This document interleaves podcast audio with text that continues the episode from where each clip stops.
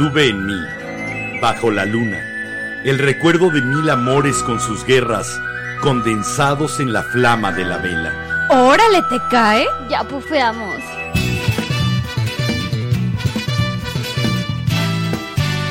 La Vela Productions presenta La vela, con Enrique Herranz, Jiménez Ranz Y Mariana Montaño. de Herranz, La vela. Ven con nosotros a compartir Un tema distinto cada episodio. Con ideas diferentes. datos curiosos Poesía y chistes. Y disfruta nuestra música. que siempre tiene que ver con el tema, Pero sobre todo, ven a opinar. A comentar y aportar. porque tu voz es la que más importa. La, La vela.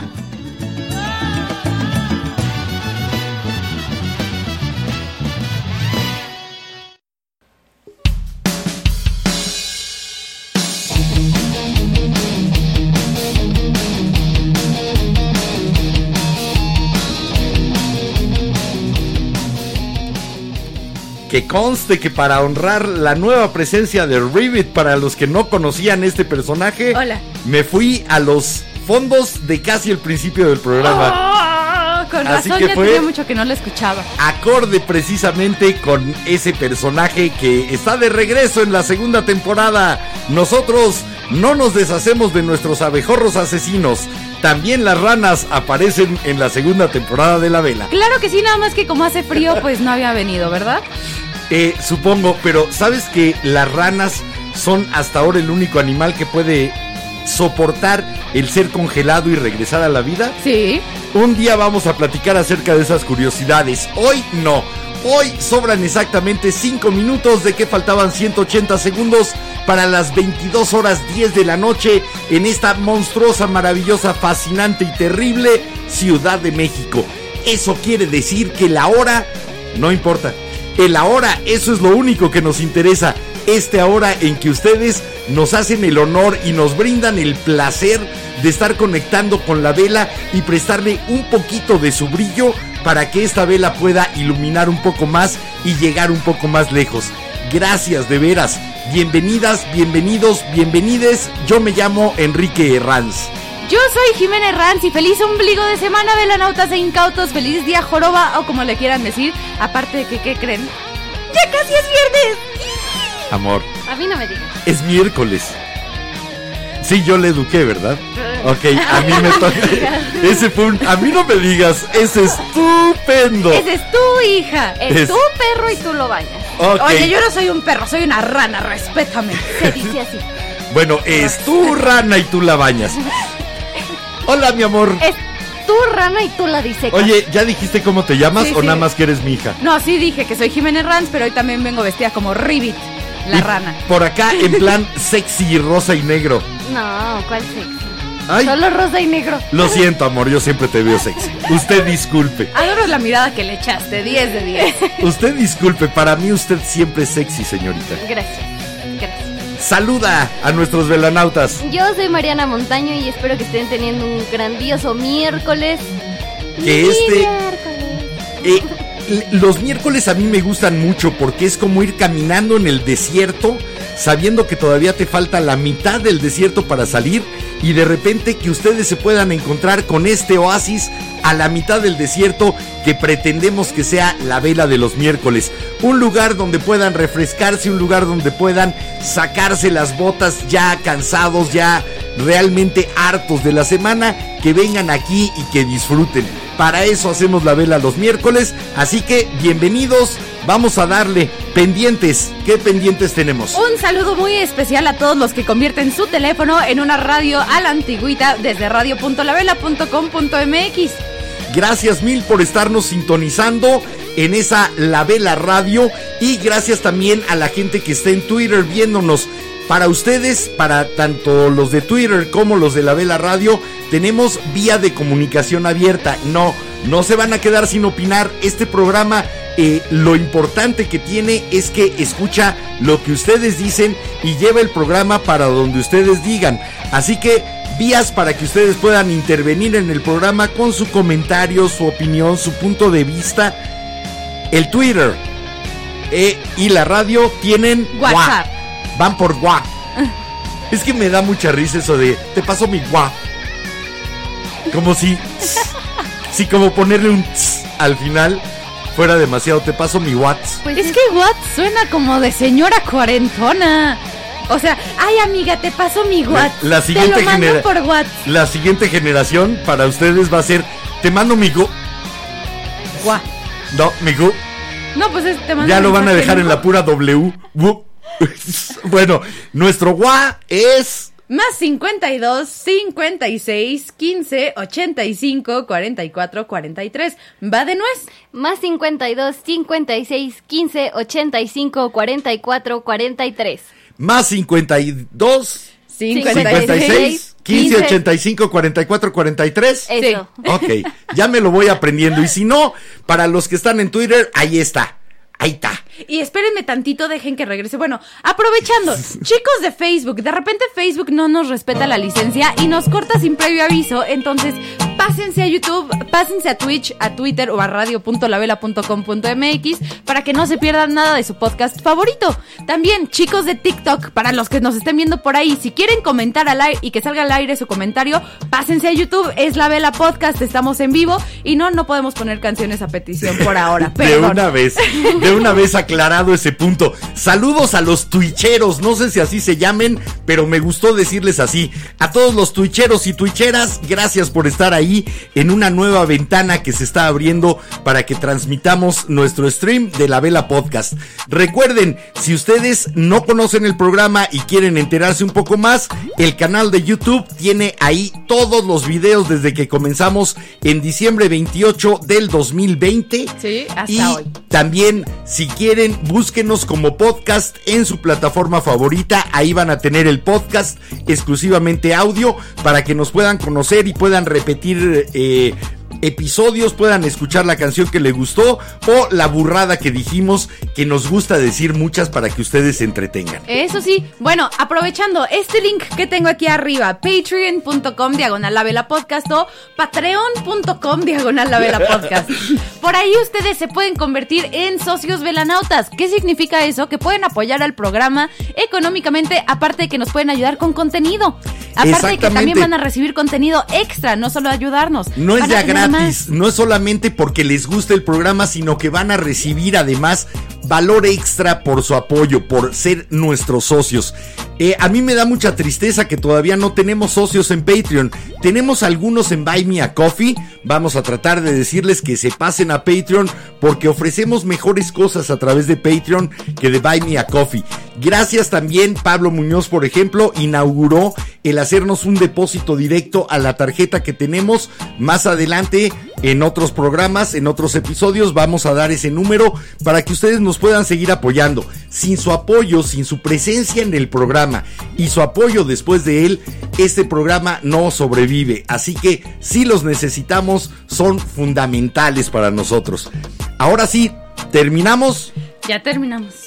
Lista de pendientes completa. Sí. Su siguiente episodio ¿Algún empezará saludo a la 15. mamá, al papá, No, pero ya a la tía que los está viendo? Nos va a aparecer el, el- el botoncito de siguiente episodio en 15, 14, 14, no, no, no. 13, 12. Nosotros empezamos tendidos como bandidos. ¿No entendiste mi referencia? Sí. Pues vamos con el tema de hoy, ¿no? A mí me choca cuando eso te corta lo que estabas viendo.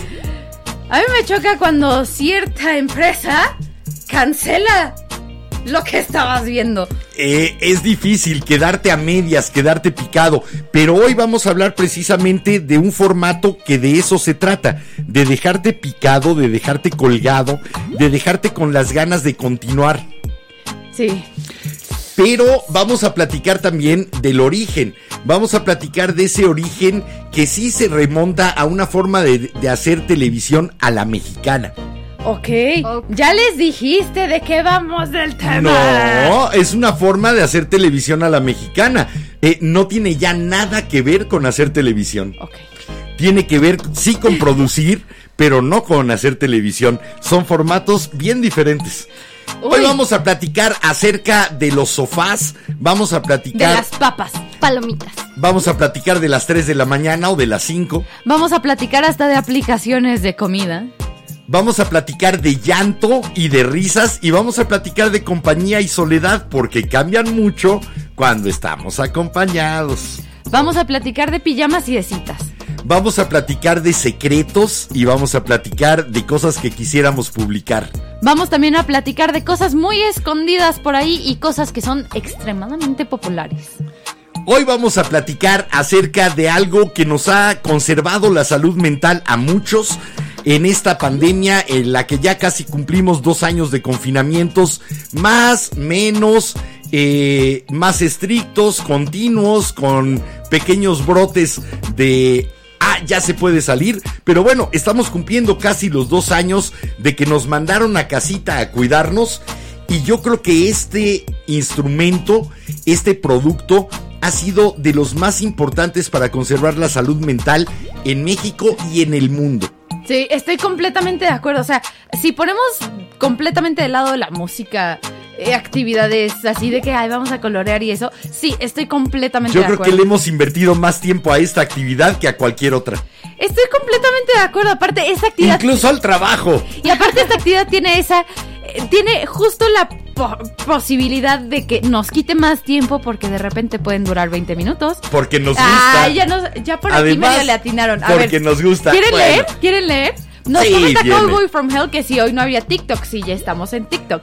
Armel, nuestra queridísima viscondesa del altísimo No falla, no falla la viscondesa. Nos comenta, buenas noches, Kim, comadrites, poquito y nivelanautas. Buenas. Buenas. Y bueno, por acá nos comenta Diego Morales que si vamos a hablar del Netflix. Vamos a hablar de Netflix, Amazon, Disney. Bl- eh, ¿Cómo se llama esta? Blim, Blip. Blip, Blim. Hulu. Vamos a platicar de Hulu, vamos a platicar HBO. hasta de pirateos y vamos a platicar del Play. Vamos a platicar de Cuevana. No nos exhibas. No, No, pero lo vamos a pero podemos platicar. platicar de Cuevana 3, que todo el mundo, la neta, la neta, pues sí ve cosas ahí en Cuevana, ¿no? Hoy vamos a platicar acerca de las series en streaming. Mira, Mario Bronze medio latino había puesto series y pelis. Solo series. Solo nos vamos a limitar a series porque es un universo lo que podemos ver a través de las plataformas de streaming, pero nos llamó mucho la atención el platicar acerca de las series.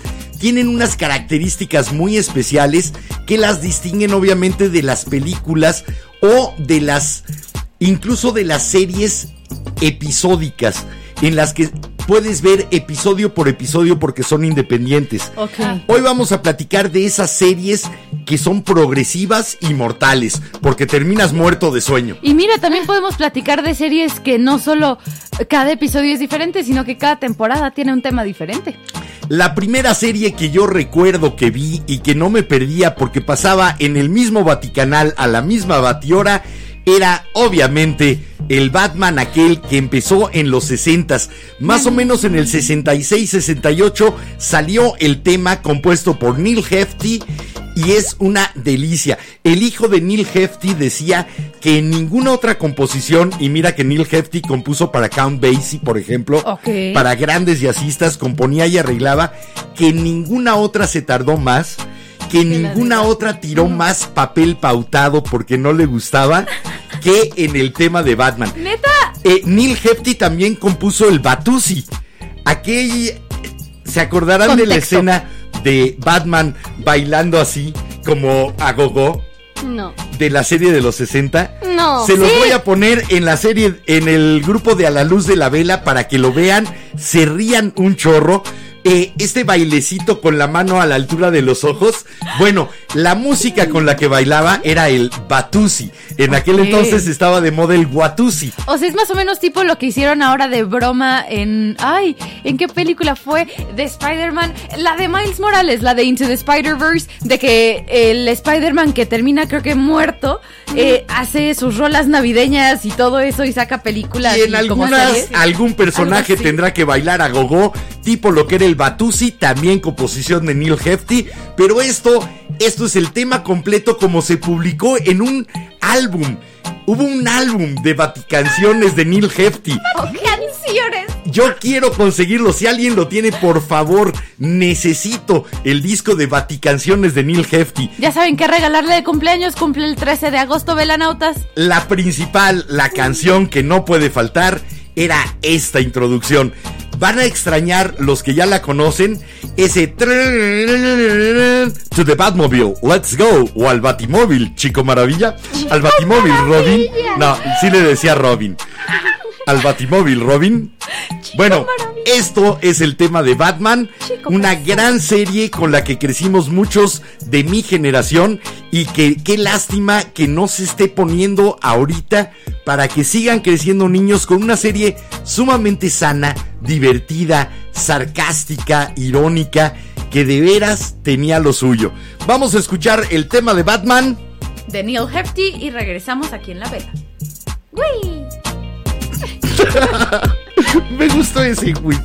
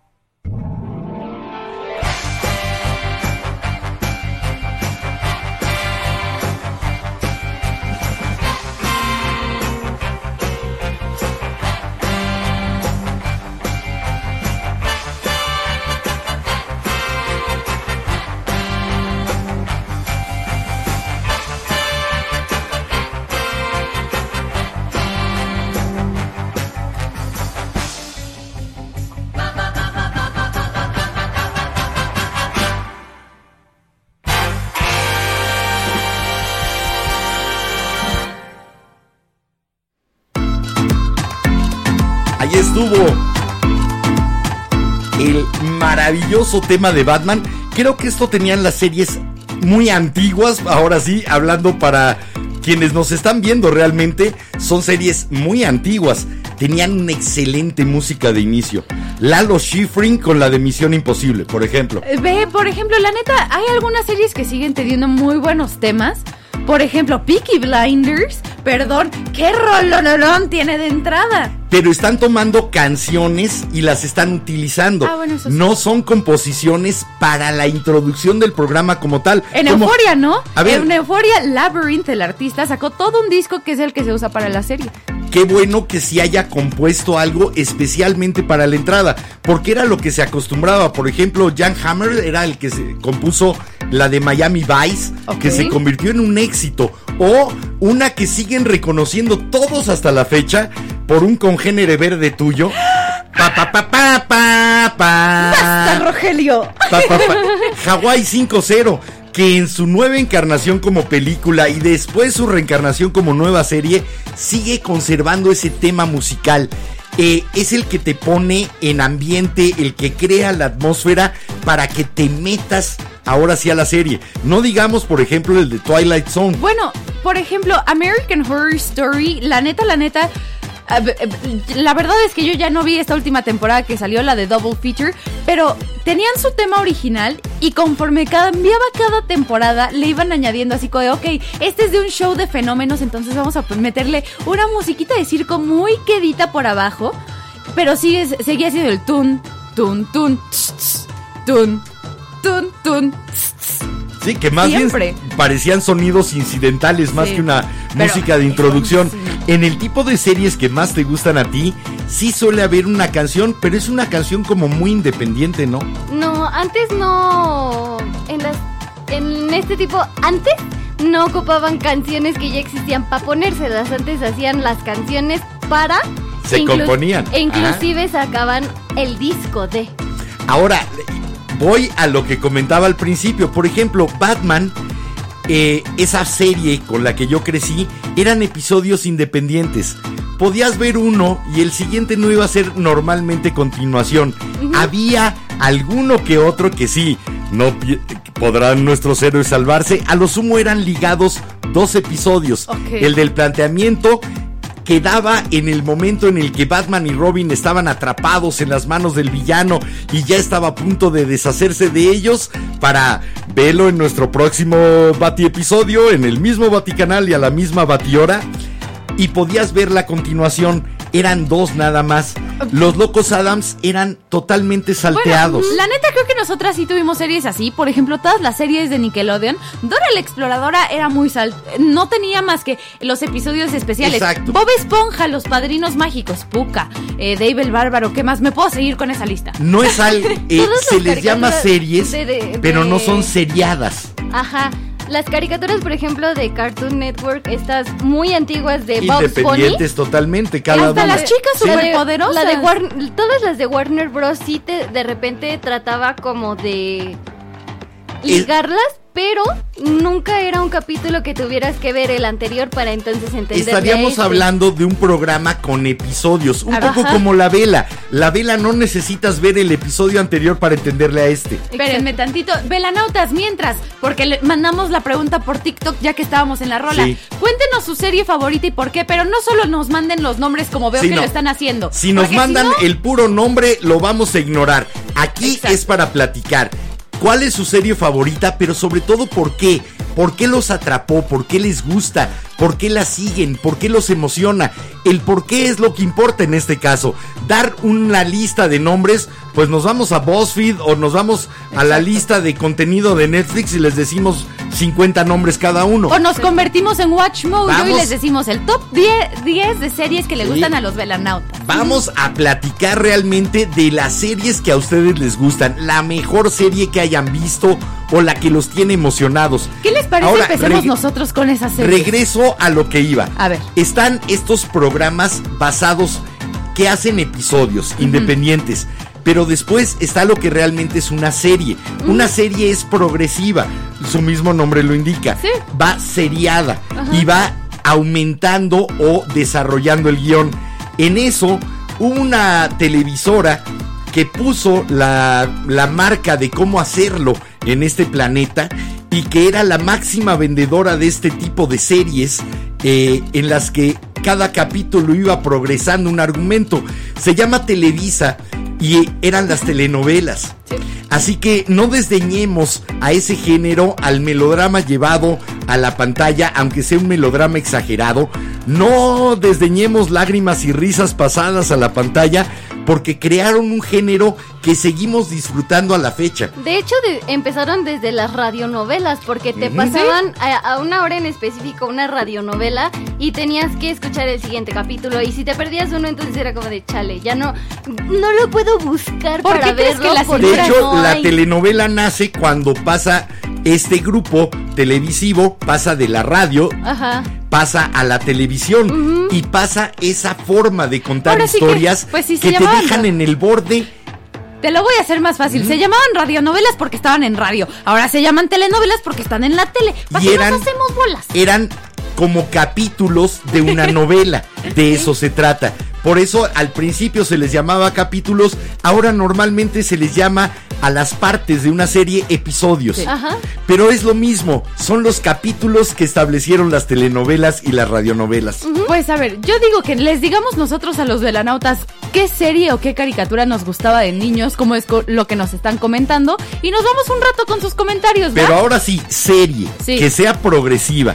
Había una que a mí me fascinaba porque sí necesitabas estar pendiente, que se llamaba Combate, que era sobre una, eh, un escuadrón de, estado, de estadounidenses que iba lentamente aproximándose hacia Berlín. Era después del día D de la ocupación en Normandía El estelar era Big Morrow, después lamentable y trágicamente fallecido en una filmación con un eh, accidente de helicóptero en Vietnam. Y eh, esta serie Combate realmente era apasionante. Aprendías incluso geografía de Francia porque casi todo era que habían desembarcado en Normandía e iban cruzando Francia para llegar finalmente a Alemania y liberar, liberar Europa. Obviamente era gringa. Ok. Hay que tener en cuenta que es parte del mito aquel de que los gringos fueron los que ganaron la Segunda Guerra. No, la ganaron los rusos, más bien los soviéticos. Ellos fueron los ganadores, pero era realmente muy, muy interesante. Y fue la primera con la que además tuve la transición de ver una serie en blanco y negro. De repente empezó a ser a color. Ok. Así que para mí también fue un impacto tremendo esa serie en mi infancia. Pues ve, creo que yo. ¿Series de su infancia? Creo que yo de mi infancia, lamentablemente, la verdad es que a menos de que hubiera esos dos episodios ligados, no eran tan lineales porque eran caricaturas. Entonces, les puedo decir que Bob Esponja, sí, Bob Esponja me encanta, me sé todos los diálogos, pero mi favorita de todas es Kim Possible. La neta, la neta, gracias a Kim Possible empecé a hacer gimnasia, gracias a Kim Possible fue así como de, pues sí, o sea, soy niña y también me puedo llevar como Pero siguen siendo niños. episodios sueltos, no es Sí. una serie. Bueno, es que Para nosotras, em, en nuestra etapa de niñas, no había series. Porque te enfocabas a ver caricaturas. Las, series no había que- ninguna que fuera progresiva, que no, No. fueran capítulos independientes. No, las únicas series así que sí había eran las que llevan más dirigidas para adolescentes y preadolescentes, tipo Pretty Little iCarly. Lie. No, No. iCarly ni siquiera Mira, es lineal. A Carly es episódica Te también, puedo, ¿no? te puedo decir una serie de niños que sí eh, tiene que ver con, bueno, dos que yo vi, la de Patito Feo, la argentina. pero Ah. porque es Pero como es novela. telenovela. Igual que Floricienta. Ajá. Está tomando el formato de telenovela, ¿sí?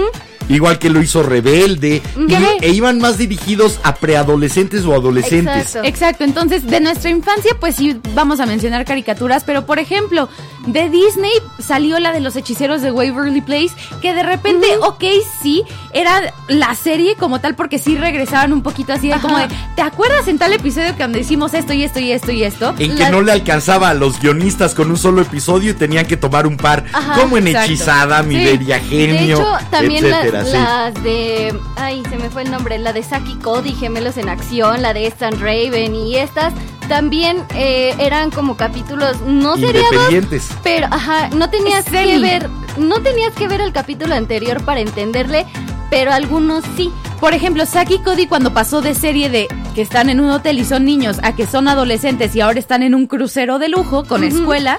Entonces, ahí, ok, como los chavos íbamos ya creciendo, era como de, ok, les podemos hacer un, un A poco ver, más seriado. Entonces, ustedes realmente comenzaron a ver series No más allá de las telenovelas. Comenzaron a ver realmente series gracias al streaming, no a Ah. la televisión abierta. No, No. sí. Bueno, Yo no gracias a televisión Fox. abierta, Ajá. pero sí te lo pasaban en Disney. Entonces. Pero en Disney eran con episodios independientes. no, No. sí salían así. Sí había. Sí, sí, Ah, sí. ok, o sea, bueno. tenían un horario, por ejemplo, de 5 a 6 era Saki Cody. De 6 a 7 De eso quería platicar precisamente, amor. De, De 7 a 8, horarios. De Oigan. 7 a 8 ya empezaban las novelillas. Ah, Antes de que ¿Ustedes nos- creen que los niños de esta época todavía se de... Y la madre, son cuarto para las ocho, tengo que apurarme a Nah, tragar, a bañarme y salir corriendo porque empieza mi programa No. No. y no tengo otro chance. Esa emoción de esperar el siguiente capítulo para seguir progresando con la serie ya no existe. Ahora lo tienes ahí, lo puedes programar para verlo Inclusive, cuando se te antoje. Como niños, eh, te estoy hablando de primaria, era lo que de repente te motivaba a levantarte para ir a la escuela porque estaba Dora. O Estaban terminar la tarea. Había unos mejores O a en la- terminar en- la O tarea estaba, por ejemplo, los cubitos. Pe- o los cubitos Scooby-Doo. Pero no, no, no, te vengo a decir otra mejor de Nat Geo, aparte de los cubitos.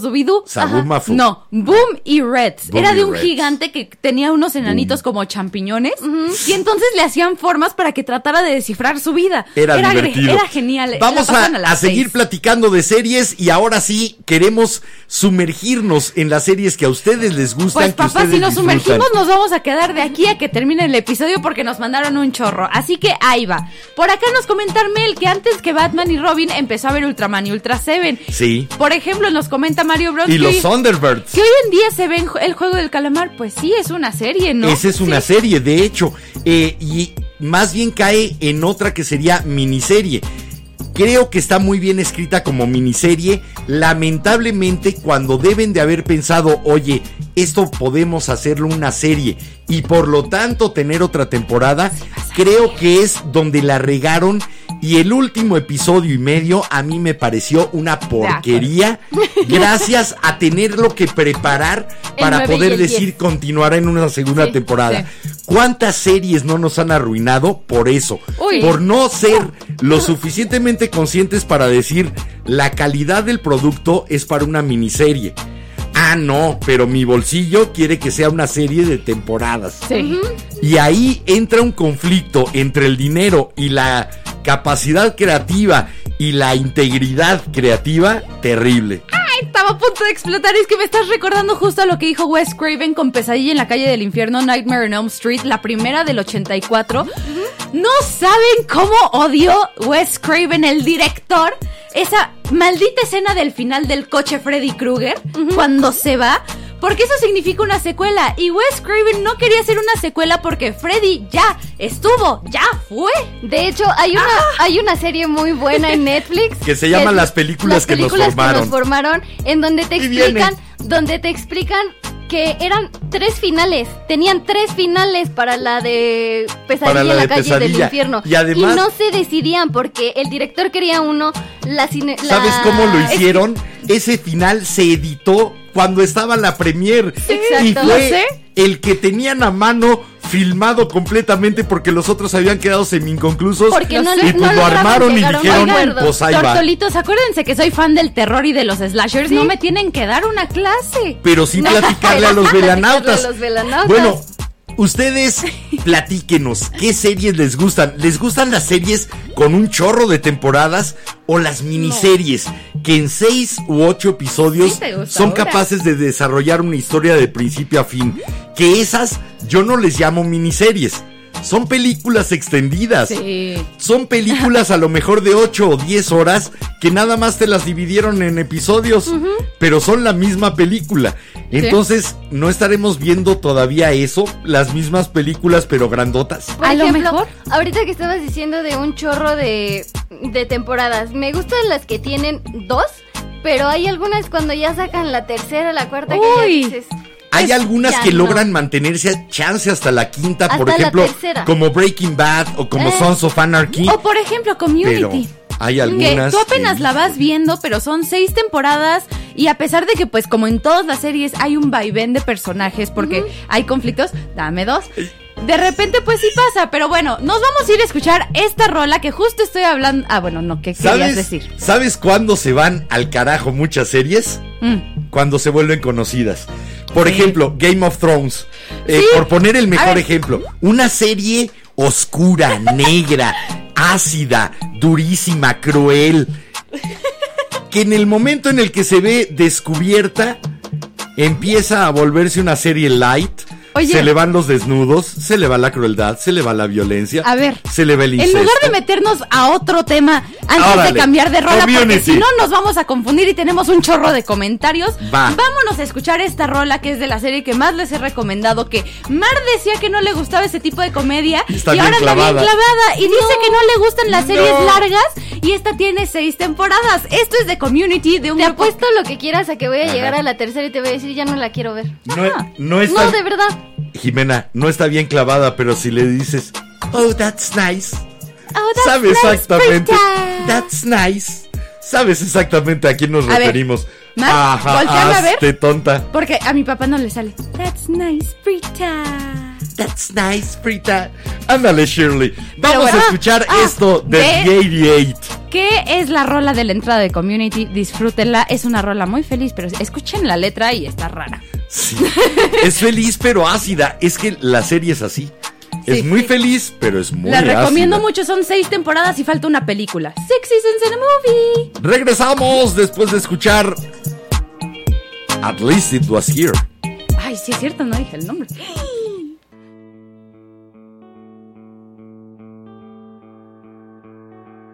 Give me your hands, show me the door. I cannot stand to wait anymore. Somebody said, be what you be. We could be old and cold and dead on the sea. But I love you more than words can say. Well, I can't count the reasons I should stay. Give me some rope,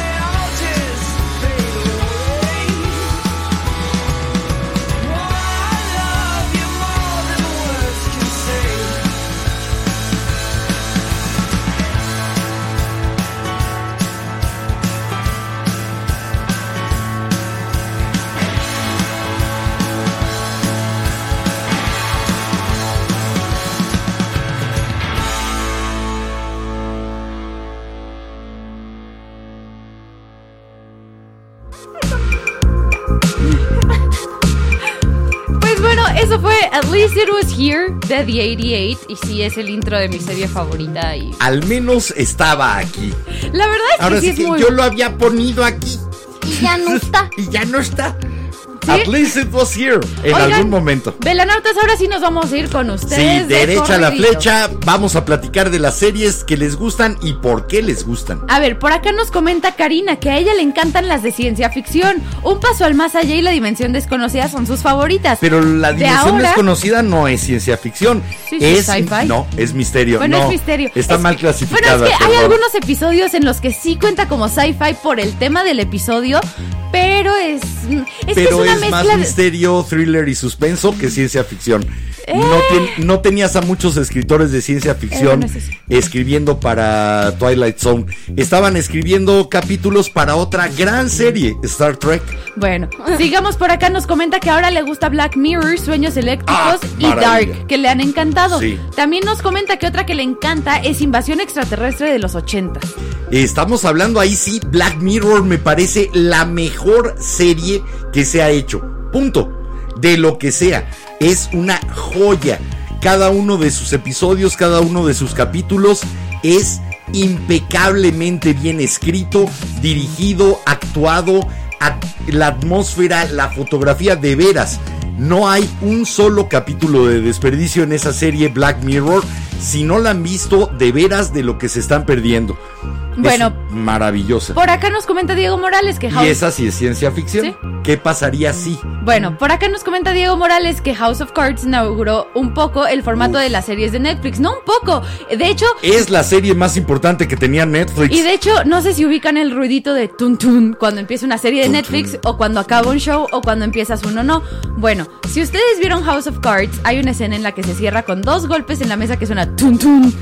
Y entonces formatearon un poco eso, le pusieron un poco de autotune y como más cuerpo, pero es ese golpe del final de House Y of Cards. muchos, muchos tuvimos como tono, como tono de teléfono, el tono que tenía Kevin Spacey en su te- en su BlackBerry. Los que llegamos a tener esos modelos del BlackBerry, poníamos ese tono de House of Cards. Y sí, creo que es. eh, no sé cuál fue primero, The West Wing con Martin Sheen haciendo al presidente o es eh, House of Cards.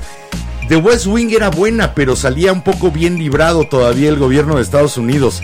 House of Cards es descarnada, es realmente quitarle no solo la ropa, la piel para enseñar los huesos de cómo funciona el sistema político norteamericano.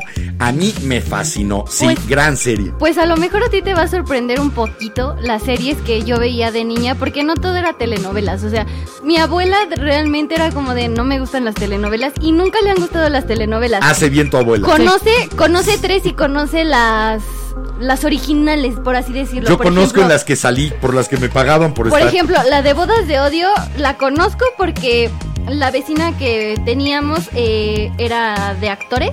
Entonces nos regaló el libro de bodas de odio. Entonces yo empecé a leerlo y me interesó más de repente buscar la de Christian Bach y entenderla. Pero de repente empezaron a sacar el remake y luego el remake del remake. Y luego ahora la serie del remake Porque es del remake del Que remake. mira, es un poco lo que comenta Karina con esto de que House of Cards, pero le gusta a ella la versión británica de los ochentas, porque Sí, pe- ella también. pensaba que la de Netflix era la original, No, pero no. Y la británica, británica, nos sí. comenta que está en YouTube y que está mil veces mejor. Entonces, la A mí lo que no me gustó de la británica es que me parece un poco lenta. El ritmo de las series británicas tiende a ser más pausado y por lo tanto de repente como que se cuelga un poco para mi gusto. Yo crecí más viendo Hollywood, entonces me gusta más esa acción más frenética. Pero bien que te gusta en Doctor series. Who. Ah, no, y, y mis series favoritas son británicas como Black Mirror. Sí.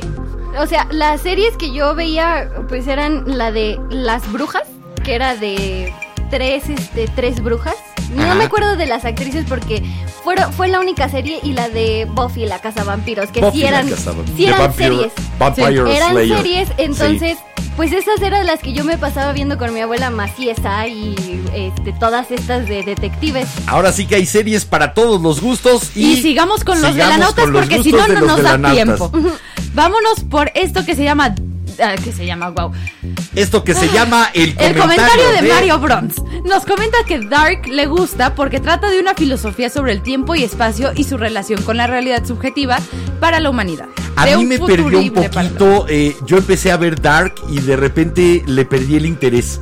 Y nos comenta que esto por eso lo hacen en guion de telenovela o de novela y entonces por eso te atrapa.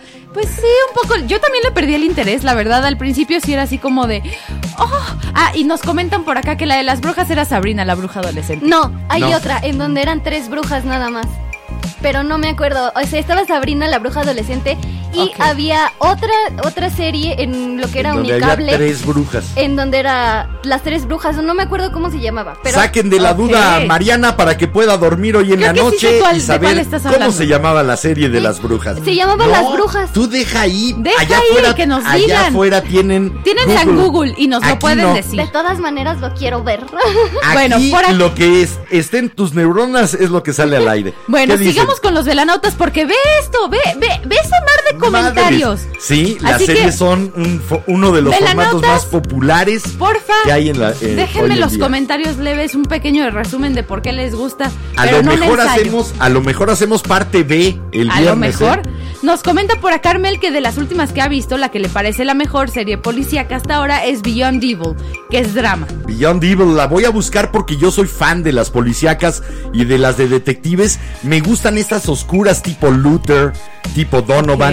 Últimamente acabamos de ver un par de miniseries, Mar y yo, maravillosas. Una que se llama The Sinner y la otra Unbelievable. Mira, yo, ¡Wow! yo Ya la- estoy viendo Euforia, la nueva temporada, así que. ya por fin no la pude spoilen. encontrar. Se llama Charm o Charm. Encantadas. Ya y era sé de cuál las, es. o sea, yo la conocí como la serie de las brujas, porque Te en ese entonces no, como que el cerebro de Mar no procesaba bien, entonces El que tuviera título era la no, de no, las no, brujas. No, punto. no tanto, sino que pues terminando de comer siempre sabíamos, porque era Mar llegaba de la escuela, luego llegaba su abuelo, comíamos y después de comer de 4 a 6 creo que duraba eh, estos episodios de Charm, era como la hora que, las dos horas que yo tenía con mi abuela antes de ponerme a hacer tarea. Ok, Ok. pues te tengo un dato curioso. Hay un libro de Charmed aquí en el respirador. Creo que se lo robó mi papá una vez de una biblioteca. es tuyo. Pero bueno, por acá nos comenta Alejandro Cebelos que Doctor House, porque el personaje le gustó mucho, era directo y cruel. Y de niño no entendía todo, pero ahora que creció, entiende todo y cómo el mundo es cruel. Ay. la verdad es que es una gran Si serie. te gusta, si te gusta el actor Hugh Glory, Escucha sus rolas de blues. No, y búscalo también haciendo comedia cuando estaba en la BBC. Hugh Glory es inglés y hacía comedia maravillosa eh, con Mr. Bean, por ejemplo. Hizo varias series. En la de Black Adder sale también Hugh Glory.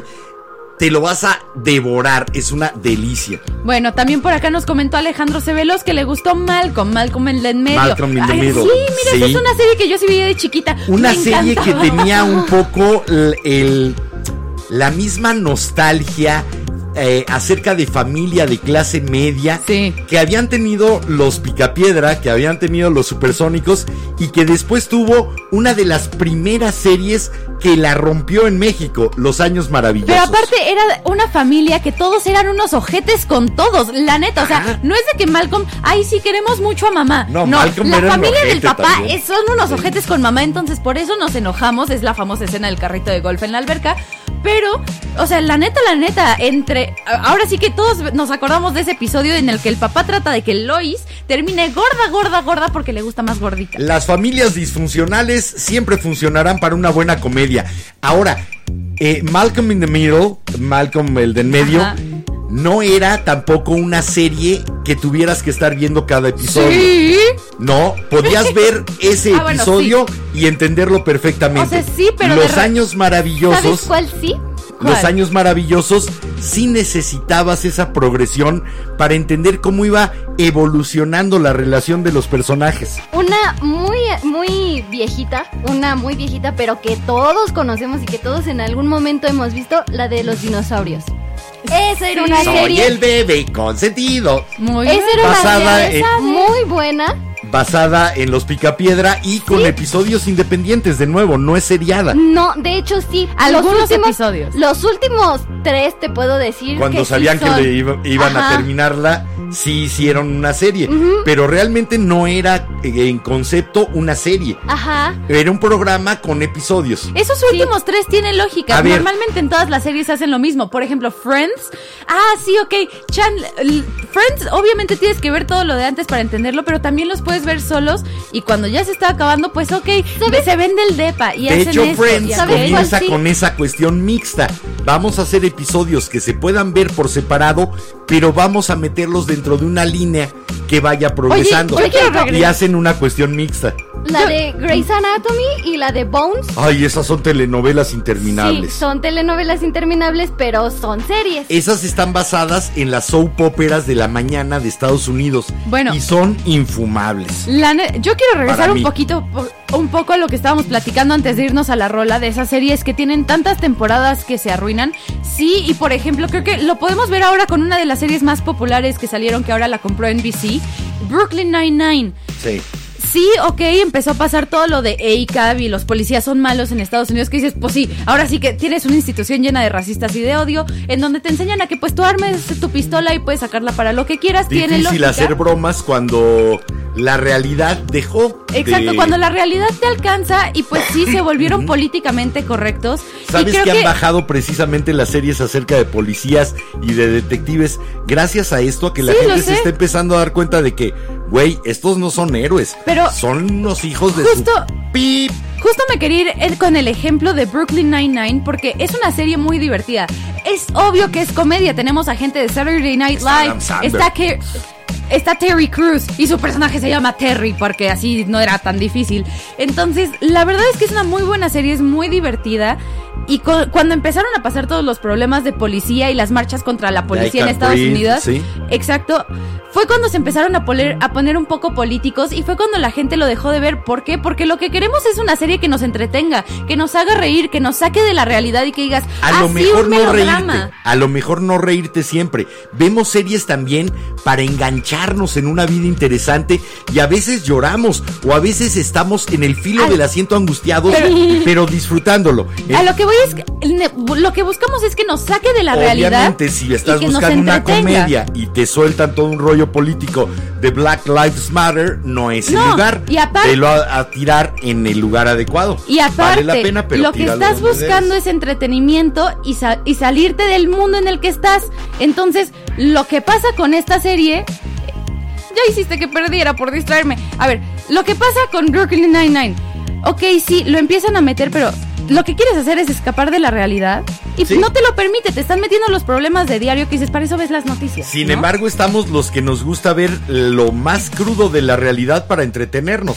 A mí por eso me gustan las de detectives oscuras. Sí, a mí tipo también. Luther. Oh, Porque Mindhunter. Cuando tienes a un verdadero psicópata con depresión, con problemas de alcoholismo y drogas, que es el detective principal, dices, ay, güey. Por Eh, ejemplo, ahorita con esto de que las series se están poniendo de moda, también de repente las telenovelas se les ocurrió en algún momento que era buena idea hacer segunda temporada de la novela. ajá. Sí. Pero no siempre resulta. Y esto ya No. había pasado, por ejemplo, con una telenovela que es muy buena, rompió los récords Guinness Creo que la fue primera fue Rebelde. ¿no? porque fue la más vista desde creo que 1994, que fue cuando se estrenó, que era la de Betty la Fea. Intentaron Ah, hacer ya. una segunda Uy, temporada, sí. pero no, No, pegó. pues. Tenía Es que ya no tienes la fuerza del argumento original y tienes que inventarte alguna jalada. Sí. Vámonos a escuchar algo de música porque ya se nos está yendo el programa. Y aparte como agua. tenemos un chorro de comentarios, así que vámonos Así a que- escuchar esta que la traes tú. Esto es de algo que me recetas de vez en cuando, pero que De yo salgo corriendo. de vez en cuando porque ya se acabó. Ah, no, se acabó hace siglos además. bueno, se acabó, pero viendo- la retransmisión se acabó. Se te acabó a ti. La telenovela de Rubí. sí. Placer culposo, no. No, eh, a ella sí sí soy le muy gusta. Y sí lo admite. Sí. Esto era, ¿qué es el tema El tema que principal. tomaron? No, esta era de justamente las telenovelas que hacían canciones para las películas. Le Para encargaban al, al artista de moda que Ajá. se aventara una canción para ponerla al inicio. Exacto. que sigue sin ser precisamente componer un tema para que sea el de toda la serie, pero ok, se acepta Eh, el intermedio. No, esas, es- ese tipo de novelas sí, porque la utilizaban durante toda la novela. Vamos a escucharla, ¿cómo se llama? La descarada y es de Rayleigh Barba con Diego Torres y pues vamos. Y venimos.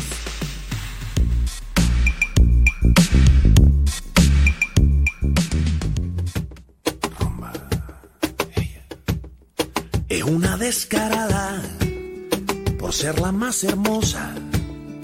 No tiene casi nada, pero le gusta la vida cara. Y a mí me gusta ella y sé cuánto me ama. Sé que sueña conmigo, pero amanece en otra cama. El dinero le robó su corazón. La mentira le desarmaron el alma y me duele su dolor mucho más que su traición. Yo nací para quererla aunque se vaya.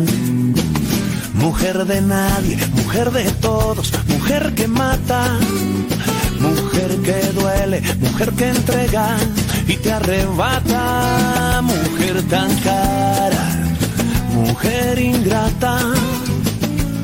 Sé que no me olvidarás aunque te vayas. Yo sé que no me olvidarás aunque te vayas. En mi cartera guardo su foto desgastada. En mi mayor fortuna y mi desdicha, la descarada. Yo seguiré mi rumba, el mundo no se acaba. Esta vida es muy corta, te cobra y te paga. Y es que el dinero le robó su corazón. Las mentiras le desarmaron el alma. Y me duele su dolor mucho más que su traición. Yo nací para quererla, aunque se vaya. Mujer de nadie, mujer de todos, mujer que mata. Mujer que duele, mujer que entrega y te arrebata. Mujer tan cara, mujer ingrata. Sé que no me olvidarás, aunque te vayas.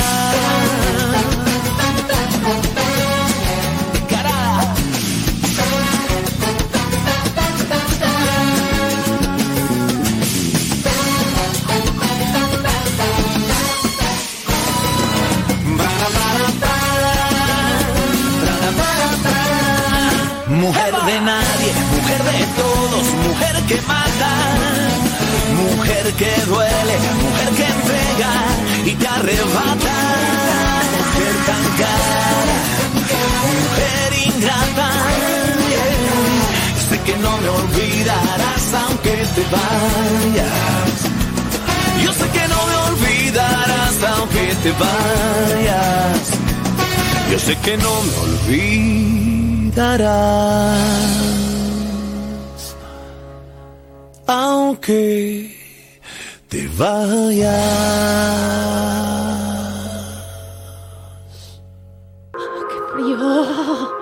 Es que que entró un airecito aquí al estudio, Velanautas, y se sintió bien frío. Regresamos a seguir platicando acerca de series de televisión o series de streaming, que yo creo que ya son más importantes las series de streaming que las que se producen para televisión abierta.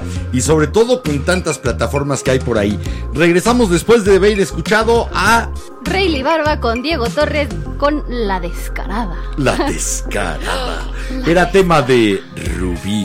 Ni modo. Tan bella como peligrosa. A mí esas cosas tan cursis y tan exageradas, sobreactuadas y facilotas, a mí no me gustan. A ti sí, mi amor. No Sí, porque aunque Hay son, todos. aunque son muy sobreactuadas, ese tipo de cosas sí son cosas que pasan. Si hay mujeres interesadas, las mujeres interesadas sí bueno, existen. Ver, o sea, sí, pero a ese risas, extremo no. No, o sea, entiendo que ese extremo Y no. no. hay nadie bueno, bueno, bueno, bueno. Y malo, malo, malo, malo, malo. No. Acabas de ver una serie que precisamente se basa en eso, o- la de Déjame terminar mi punto.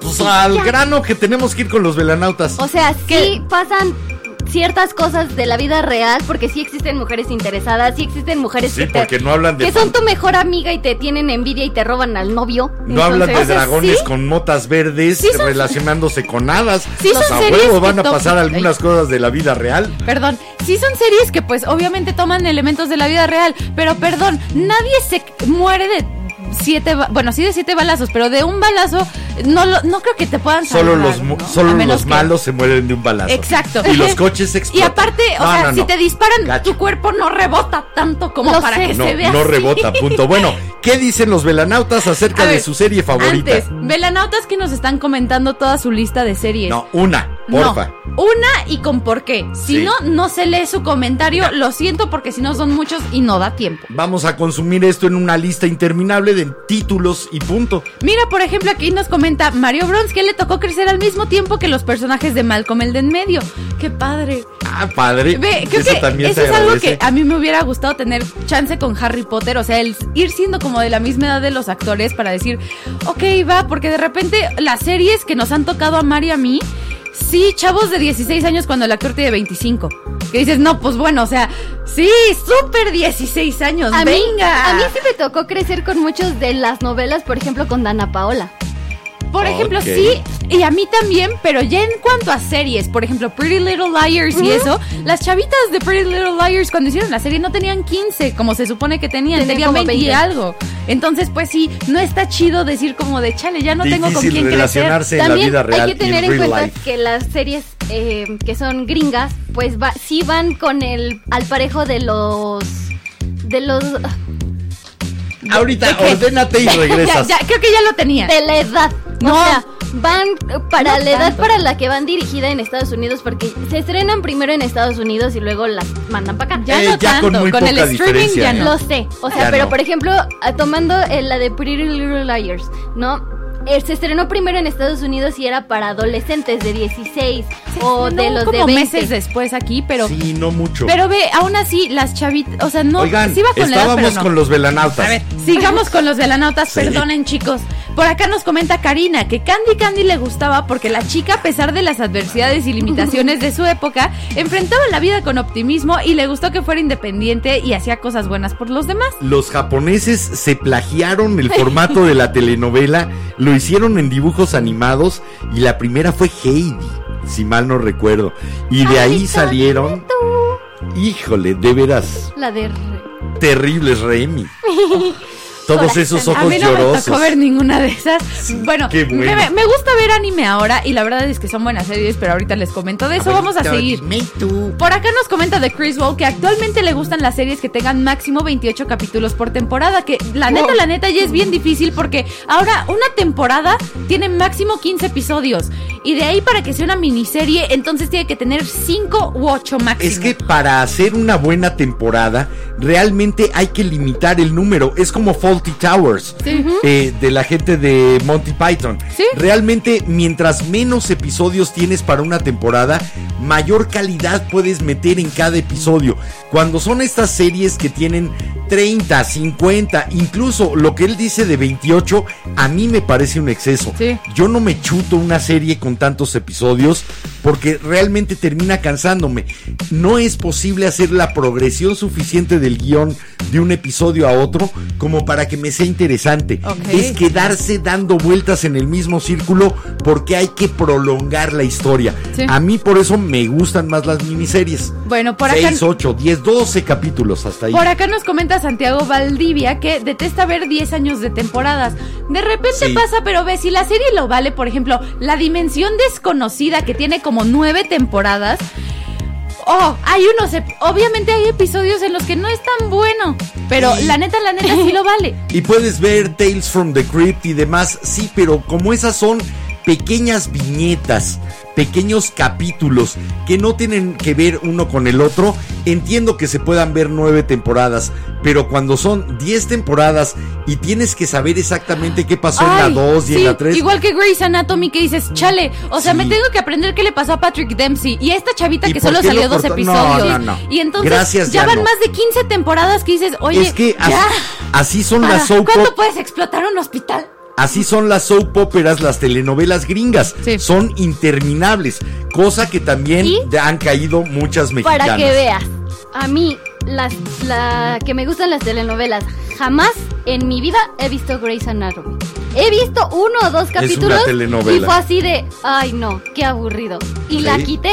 También empecé a ver la de... Y estaba Hospital General y quién sabe cuántas de esas. Y Por hay, ejemplo- hay unas ya muy buenas como The Good Doctor y eso que dices, ok, no son tantas temporadas, es un hospital, pero es el giro diferente al melodrama de la, del romance y el sexo en el hospital, ¿no? Y Eso- Esa es otra eso regla sí es general para las buenas series. Pero The Good Doctor sí es una serie porque te va platicando la vida de, Ajá, del de este chavo. doctor con autismo. Ajá. Bueno, ahora, esa es otra regla general para las buenas series. En las buenas series, obviamente, la parte del amor o la relación sentimental tiene su función. Pero cuando pasa a ser lo principal después Sí, de no, la ya. segunda o tercera temporada, se fregó el cocodrilito. Vayan a ver otra cosa porque se van a quedar ahí armando ejemplo- rollo tras rollo tras rollo, inane y poco interesante. Por eso, ah, por ejemplo, a mí que me gustan las telenovelas, ya ahorita las que está haciendo Televisa ya no me gustan, porque está Vencer al desamor y no sé qué del desamor y es la misma. Y todas son. Nada más temporada con uno, otros temporada nombres. 2, temporada 3. Dale vueltas Entonces a la como- misma relación una y otra y otra vez. Y perdón, para ver relaciones enfermas te tengo a ti, mi amor. eh, eh, Velanautas, les queremos informar, sí, Mar es un poquito tóxica, pero así la queremos, así que quieran Así igual la que amo. nosotros. Adiós. ámenla, ámenla, Por ayúdenme. ejemplo, saca, empezaron a hacerlo y sacaron una que se llamaba me, Mi marido tiene familia. Y luego, Mi marido tiene más familia. Ah, sí. Y Ah, mi marido ya tiene anuncios. otra familia. Sí, no. De hecho, sí. Entonces Sí. es como de, güey, Ok, la primera te la acepto porque se salía completamente De del nuevo. esquema. Cuando entra la consideración Pero- comercial antes que la calidad de lo que estás haciendo, terminas con esos Pero, absurdos. por ejemplo, Ahora, vámonos con música porque ya nos surge. Tú trajiste esta y justo ya nos la han mencionado bastante en los comentarios. Laurita Magaña, también tú no te preocupes, ahorita regresando. Esta yo creo que es una de las mejores series que se hicieron antes de que existieran los servicios de streaming. Se llama The Wonder Years, los años maravillosos, y era el crecimiento de un niño en los suburbios de Estados Unidos hasta que se separaba de ese entorno, de ese ambiente, para irse, si mal no recuerdo, a su primer año de la universidad. Pero a la vez te iba retratando todos los acontecimientos políticos, sociales, bélicos y sobre todo musicales que no te ponían al grupo y demás, sino que era el soundtrack de la vida de ese chavo que estaba creciendo más o menos desde los 6, 7 años lo pescan hasta que ya tiene 17, 18 y su familia se va convirtiendo en un símbolo de esta Estados Unidos que fue poco a poco cobrando conciencia de sí misma. De veras, es una joya. Si la pueden conseguir, compren los DVDs, échensela, vale de veras la pena. Lo que yo extraño mucho es el doblaje. Fue de las series mejor dobladas en México. Y es de lo que hemos ya platicado antes, que antes el doblaje en México era muy bueno porque hasta tenían la libertad de meter chistes que fueran bien con el país y referencias y ahora es la Yo soy- traducción literal. Yo soy todo un purista en la cuestión de series y de películas. Me gusta verlas en su idioma original. Por ejemplo, la serie de Ocupados, eh, Ocupación, que es noruega, me gustó verla en noruego, ¿ok? Con mis subtítulos. O la de How to Sell Drugs Fast Online, que es en alemán, ¿no? que es en alemán. Me gusta verla en su idioma original porque la capacidad de transmisión del actor a través de lo que dice es mucho mayor en el idioma original. Oye, Sin justo- embargo, esta serie sí quiero volver a verla con el doblaje que se hizo en México. Y pues justo Los vamos a regresar con lo que estabas comentando de los idiomas y eso, porque tenemos aquí unos comentarios del anime y de que hablemos de, la, de las series de anime, porque sí es una serie. Vamos a ver este video. Ahora sí les trajimos el video, no solamente la canción, el video de The Wonder Years, los años maravillosos. Disfruten la música, por ahí está Joe Cocker, The Doors, Los Birds. De veras, disfruten esta manera de hacer una serie que sí tenía principio y fin y que fueron muchas temporadas, pero estaba escrita de principio a fin, no le fueron añadiendo paja. Vamos a escuchar esto y a verlo The Wonder Years aquí en la vela. ¿Vamos? Y regresamos. Estoy triste. ¿Por qué? Triste. Me acabo de... What would you do if I sang out of tune? Would you stand up and walk out on me? Lend me your ears and I'll sing you a song. I will try not to sing out of key. Yeah. Oh, baby, how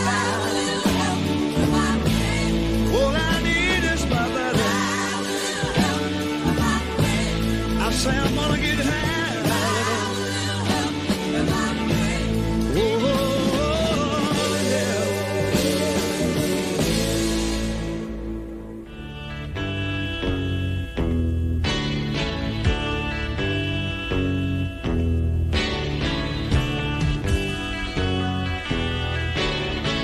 1968. I was 12 years old. A lot happened that year. Denny McLean won 31 games. The Mod Squad hit the air, and I graduated from Hillcrest Elementary and entered junior high school. But we'll get to that.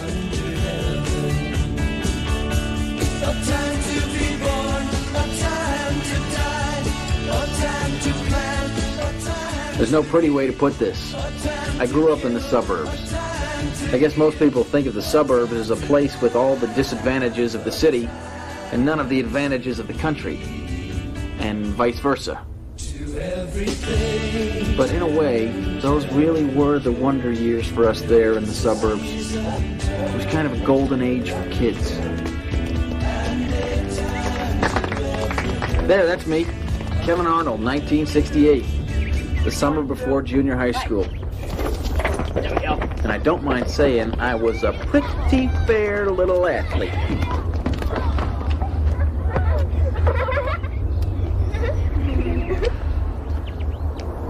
It was a pretty hard pass. Well, uh, yeah, I, I think it had sort of a reverse spin on it. Come on, Kevin. Stop gabbing with your girlfriend. She's not my girlfriend.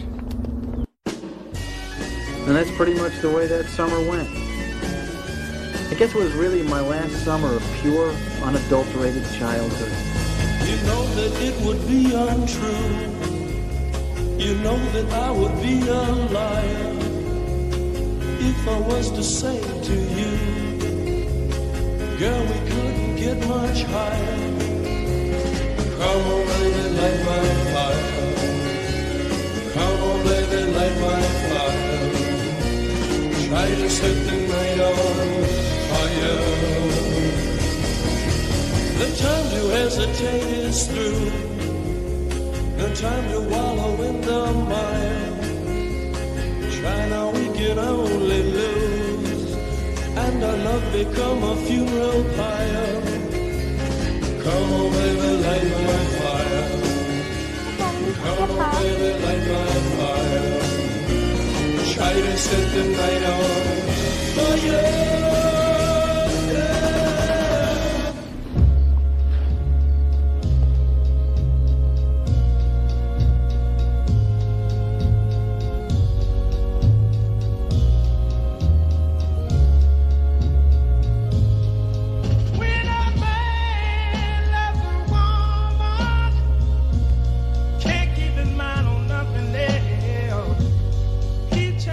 First kiss for both of us.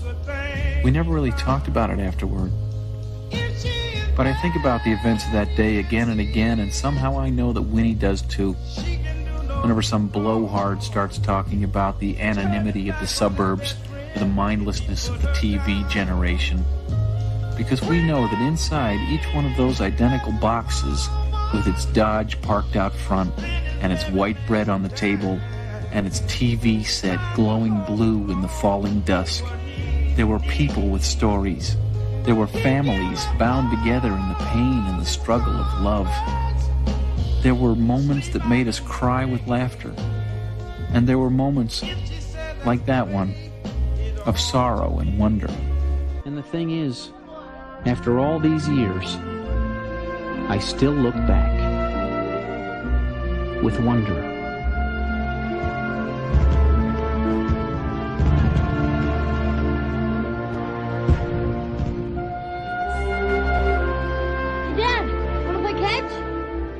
Be right there.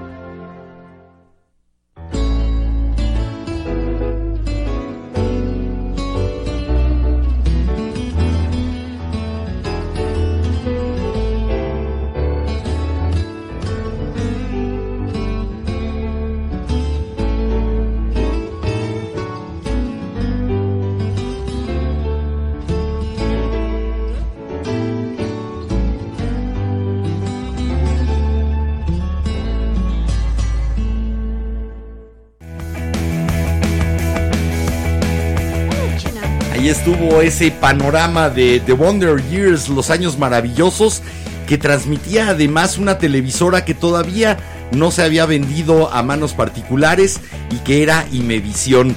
Era la televisora del Estado mexicano, Canal 7 y Canal 13, después convertidos en TV Azteca cuando se las vendieron a un ser abominable. Bueno, a Salinas ok. Pliego. Dice Pelusa que si puede salir al aire. Pues ahí Ah, está, sí, ¿no? Ahí, es la- súbela. ahí se ve su cabecita. Ahí ya se ve. No, es que me está Nada Pe- más con que no le pegue al micrófono o, o muerda los cables, estamos bien. Para los que no la conocen, Pelusa es la más chica de nuestras hijas. Tenemos tres hijas peludas aquí y son encantadoras. Y de hecho transmiten todos los episodios aquí adentro del estudio. ¿Qué Claro dicen los velanautas? A ver, por acá nos comentó Alejandro Cebelos que Community es muy buena y de sus favoritas, pero que para él las últimas temporadas no le gustaron mucho, ya que varios de los personajes se habían ido, pero que le gustan. Pero ve la ventaja, al menos en mi opinión, como ya también la vi completa, los personajes que se van pues tiene lógica, los que regresan o los que meten, así como los que introducen nuevos, son muy divertidos, la verdad, como que sí tienen su juego en la temporada. Ya Yo nos sigo la pens- spoileaste. Ya les había dicho desde hace mucho. Yo no Era sabía. además obvio, le suele pasar a las a ese tipo de series de comedia. ¿Qué más dicen? Bueno, por acá nos comenta, si no me equivoco, había uno de Laurita Magaña. Velanautas, acuérdense, si quieren que leamos su comentario de su serie favorita, no solo manden el nombre, Sí. manden el nombre y por qué, porque si no, yo me salto. y, nombre y por qué les gusta, porque si no los vamos a perder. Ahora sí que yo me salto esos comentarios que nada más es el nombre de la serie. Sí, sorry. Sorry. Hoy bueno. sí hay requisito para participar y es decir, qué serie es su favorita y por qué. Por acá nos comenta el Motherfucking Plugs que si tenemos serie mexicana favorita. Serie mexicana favorita, yo no. La de falsa identidad. No, yo no tengo serie mexicana favorita, la neta. Yo, a mí creo que la única que me encantaba, así me encantaba, me encantaba, María de todos Los Ángeles. Ah, gran, gran serie. Sí, burlándose precisamente del formato de las telenovelas. Sí. Estoy de acuerdo, me María uno a de esa. todos Los Ángeles. Pero Me bueno, uno. por acá nos comenta nuestra queridísima Laurita Magaña.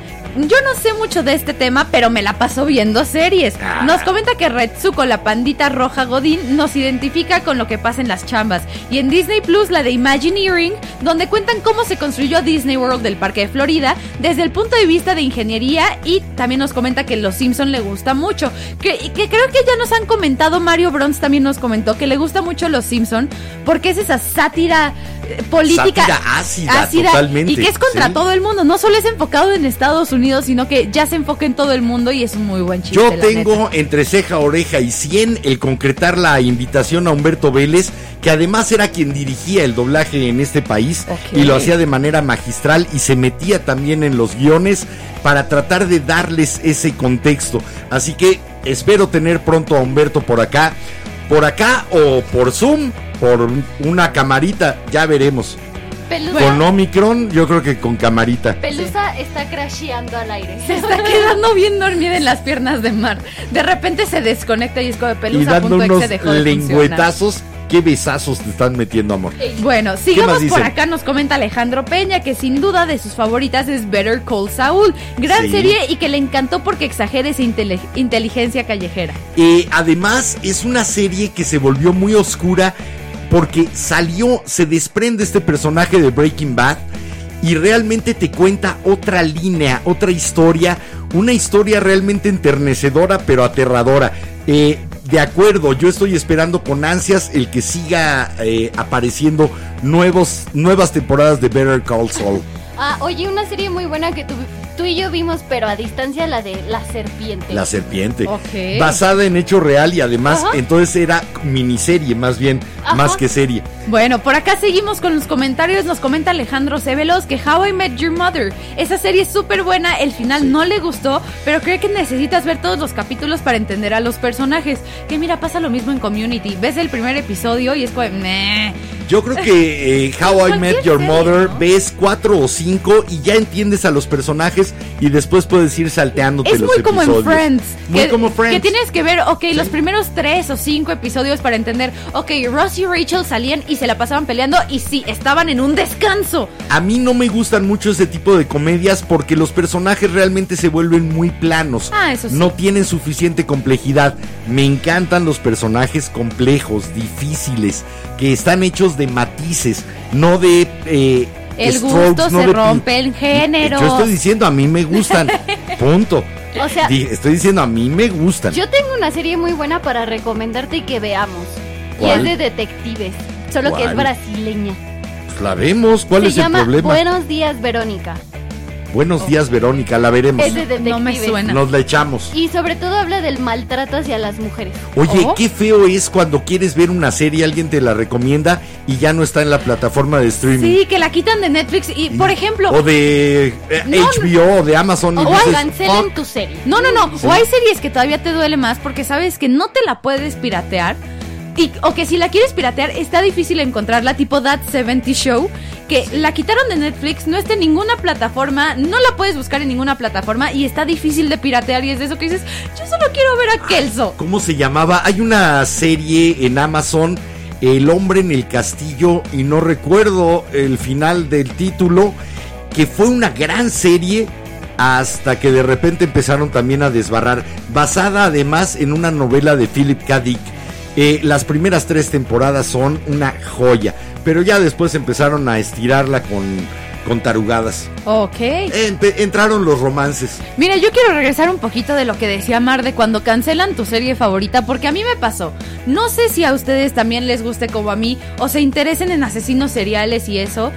Pero hay una serie buenísima de Netflix que está inspirada en un libro que se llama Mind Hunter. Así se llama en español, así se llama en inglés, no tiene traducción. Mind Sería un cazador Hunter. de mentes, pero se llama Exacto.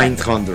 Es una serie que está basada Es en el libro joya. sobre los güeyes del FBI que salieron con la con el Behavioral Analysis Y Unit. que además eh, acuñaron el término asesino serial, entre otras cosas, y los que conducían las entrevistas ejemplo. con los grandes asesinos seriales de la historia. Por ejemplo, Bueno, esa famosa gringa. entrevista con el ay, Con Charlie Manson. no, no, no, con el que ayudaba a Charlie Manson, el chavo este que ya ahora es medio famoso, sigue en la cárcel y todo eso, pero es medio famosillo. No dentro recuerdo de- el nombre, pero sí yo, recuerdo pero- la escena. Sí. Pero que sí, y la entrevista se volvió súper popular porque les dijo, es que teníamos planeado ir a nueve casas más, era matar en diez casas, pero apuñalar es muy cansado. Y tienes esas joyas en esa serie y es cruda. y Es la entrevista dices, con Charlie Manson "Ah". diciendo, yo estoy condenado por asesinato y nunca maté a nadie. Exacto, y entonces... es cierto. y es dices, una- "Y la fucking madre. Y es de esas series que ¿Perdón? te tienen así al borde del asiento y de repente te sale Netflix con que pues chance no hay tercera temporada porque ahora ya solo estamos haciendo series de dos temporadas y dices, puta, ahora tengo que gastar 700 pesos en el libro para enterarme de qué o pasa. una serie con una superproducción maravillosa basada además en una cuestión histórica como la de Marco Polo. Sí. Ahí la dejaron dos temporadas y se murió y dices, oye, venía lo mejor. Pero mientras le ¿Qué dan un show de reality a influencers de California, Sí, ¿no? Bueno. dices, O yo- hacen Acapulco Shore. Yo acabo de enterarme de que mi serie que estoy esperando como desde hace tres años, no la cancelaron.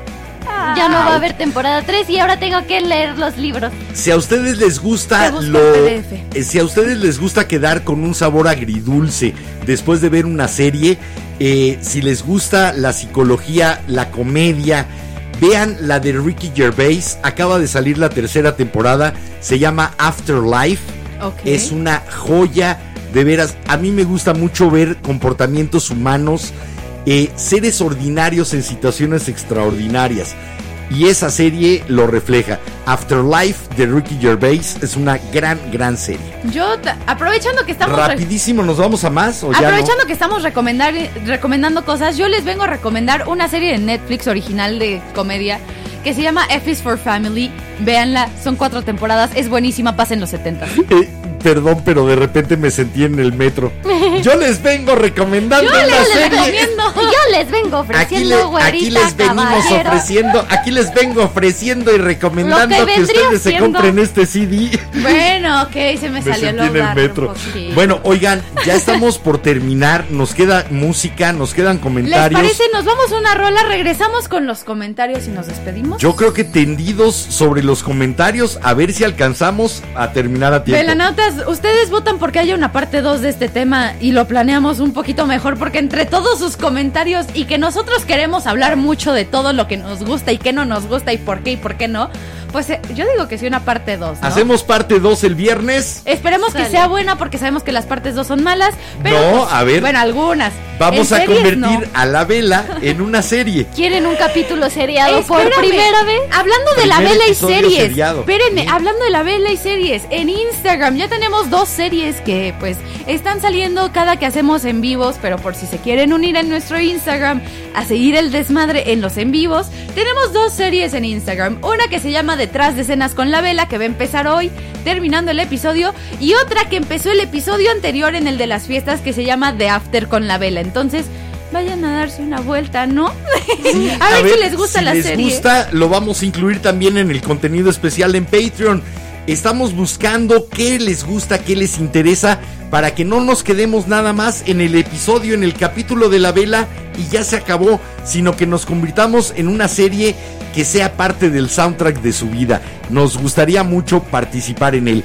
Eh, ¿Qué más dicen los velanautas? A ver, pues yo digo que nos vayamos a la rola y me dejes leer los comentarios porque... Ok, vámonos a la rola. Velanautas, si no entran sus comentarios, perdón, hoy sí hubo muchos, entonces está difícil escoger cuáles sí, cuáles no.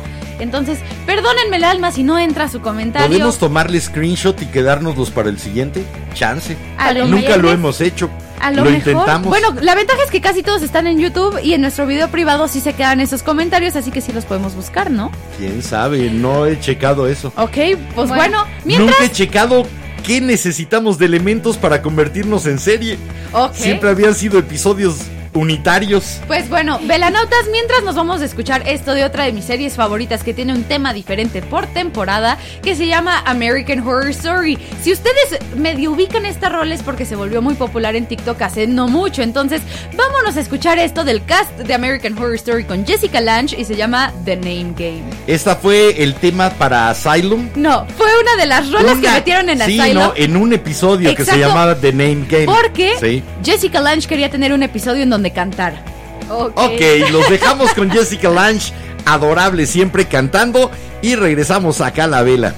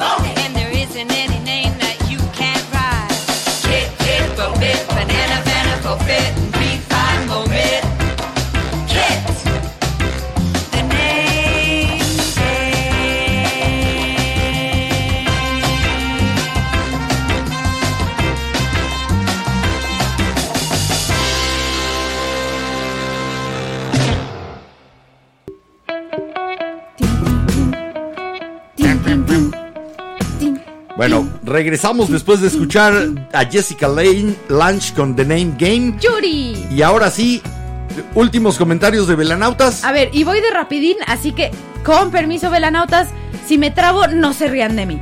Pero por acá nos comenta Pablo. Buenas noches familia, ¿cómo están? Cuando conocí a Criminal Minds, creo que es un en parte de las es un parteaguas de las policíacas, no solo por las conductas que aprendes a identificar, sino porque en cierto modo enseña a ver el entorno. Que De no hecho, venía desde Law and Order ese formato y de nuevo son más bien unitarias. No necesitas ver uno para entender el siguiente. Fíjate que Criminal no, Minds, Criminal, sí. Criminal Minds sí tienes por papá, hay un, toda una se- toda una temporada en la que Spencer Reed, el flaquito alto y el genio del grupo, pasa todo un año en la cárcel mexicana. Y entonces tienes, la verdad, Criminal Minds, Sí, no. las primeras temporadas te lo entiendo, sí eran muy unitarios Sí. los episodios, pero conforme fue agarrando fama, fue así como de, bueno, pues vamos a hacerlo bien serie, serie. Conforme y se dio más el interés en los personajes del grupo que en la trama que Por desarrollaban. ejemplo, también la Sí, de. NCIS, que es de lo, el CSI naval, por así decirlo, también es, es serie. O sea, sí van como. Saben que muchas de esas series están patrocinadas precisamente por los sindicatos o por el Sí. Pentágono en el caso del CIS Sí. para, la- para lavarle la cara a instituciones que realmente la tienen muy sucia. Que, que mira, que- ve, tristemente gracias a Criminal Minds y Mindhunter yo quiero ser, yo quiero estudiar. Creo que todos criminal. empezaron ¿Por qué a, a querer ser médicos forenses. Pero, o sea, en mi caso, yo no quiero ser médica forense, yo quiero ser la que analiza las muestras. Porque la médica forense es muy diferente. Sí. Médicos forenses son los que Investigador abren forense. los Yo sí quiero entender. Bueno, vámonos a lo A que ver. dicen los velanautas. A ver, por acá nos comenta. ¡Ah! Laurita Magaña. ¡Ah! Laurita Magaña, hola. Hola. Nos puso, amo los años maravillosos. Fue de la secundaria y prepa de Kevin Arnold. Y que por la voz de Mario Castañeda, que fue el narrador de estudio doblaje. Está completa en YouTube, nos comenta. Y completa con doblaje, la voy a buscar. Me encantó esa serie. Después, aquí está el comentario de Mario Bronze de Los Simpson. Le gusta porque ¡ay! son una crítica social, política, cultural, religiosa, además de un humor, va- humor variado sin dejar atrás el buen doblaje. Sí. Y bueno, últimamente en Estoy algunos episodios sí le falta un poquito más de poncha al doblaje, la neta. En las nuevas temporadas, extraño cuando estaba Humberto Vélez ahí haciendo la voz de Homero, hasta tenía más chiste. Tenía mucho más sarcasmo, Sí. ironía y preparación cultural. Después, por acá nos comenta Armel que le gusta el anime. Actualmente está viendo Bokugo no Hero y que disfrutó mucho Evangelion, Death Note, Avatar e Invincible, aunque esas últimas dos no son anime. Yo estoy viendo Evangelion, no me lo spoilen y va a haber cosplay pronto. Pero bueno, por acá también nos comenta Miguel Ángel Ok. Hernández. Es que ustedes no ven anime como No. para meterme más en ese comentario. Yo no me he metido en el anime. Lo confieso sin ningún rubor. Luego te pongo uno, hay unos muy buenos. Lo confieso sin rubor. Pero bueno, por acá nos comenta Miguel Ángel que Brooklyn Nine-Nine se ha vuelto de sus favoritas, entre que Andy Samberg es súper chistoso y el Capitán Holt, que es un personajazo. De acuerdo. ¿Cómo se llamaba la película de Andy Sandberg en la cual es un eh, gran eh, ¿Rockstar? rockstar? Creo que justamente se ¿Cómo llama así llama? Rockstar. De Es una delicia. hecho, si no me equivoco, sí se llama Rockstar y es una joya. es una joya de película de Andy Samberg. por acá nos comenta Paloma que su serie favorita es Friend porque le gusta mucho las vivencias que tenían los personajes y le recuerda a esa etapa de su vida. Una etapa muy ochentera. Noventas. Noventera, es de los noventas. Eh, bueno, No, no, finales no. de ochentas, No, ¿no? noventas. Por plenos noventas. Noventas y principios de los 2000 Es Santo moda cielo. grunge. Ya tengo tanta vida que se me confunde. Aparte hasta, sale Alicia Silverstone que ya había- era justo su época con Aerosmith y con Clueless. Sí, o ¿no? sea- Ya tengo tanta vida que se me confunde. ¿Qué quieres?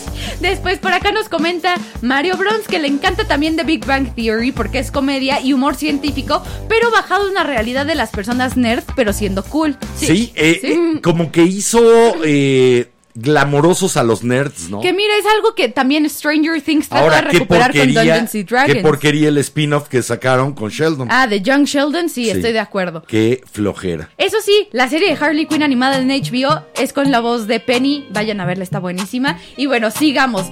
Acá nos comenta Alejandro Cebelos que Futurama para él estaba muy adelantada a su época, con chistes científicos, comedia tonta y madura y un trasfondo oscuro de la sociedad.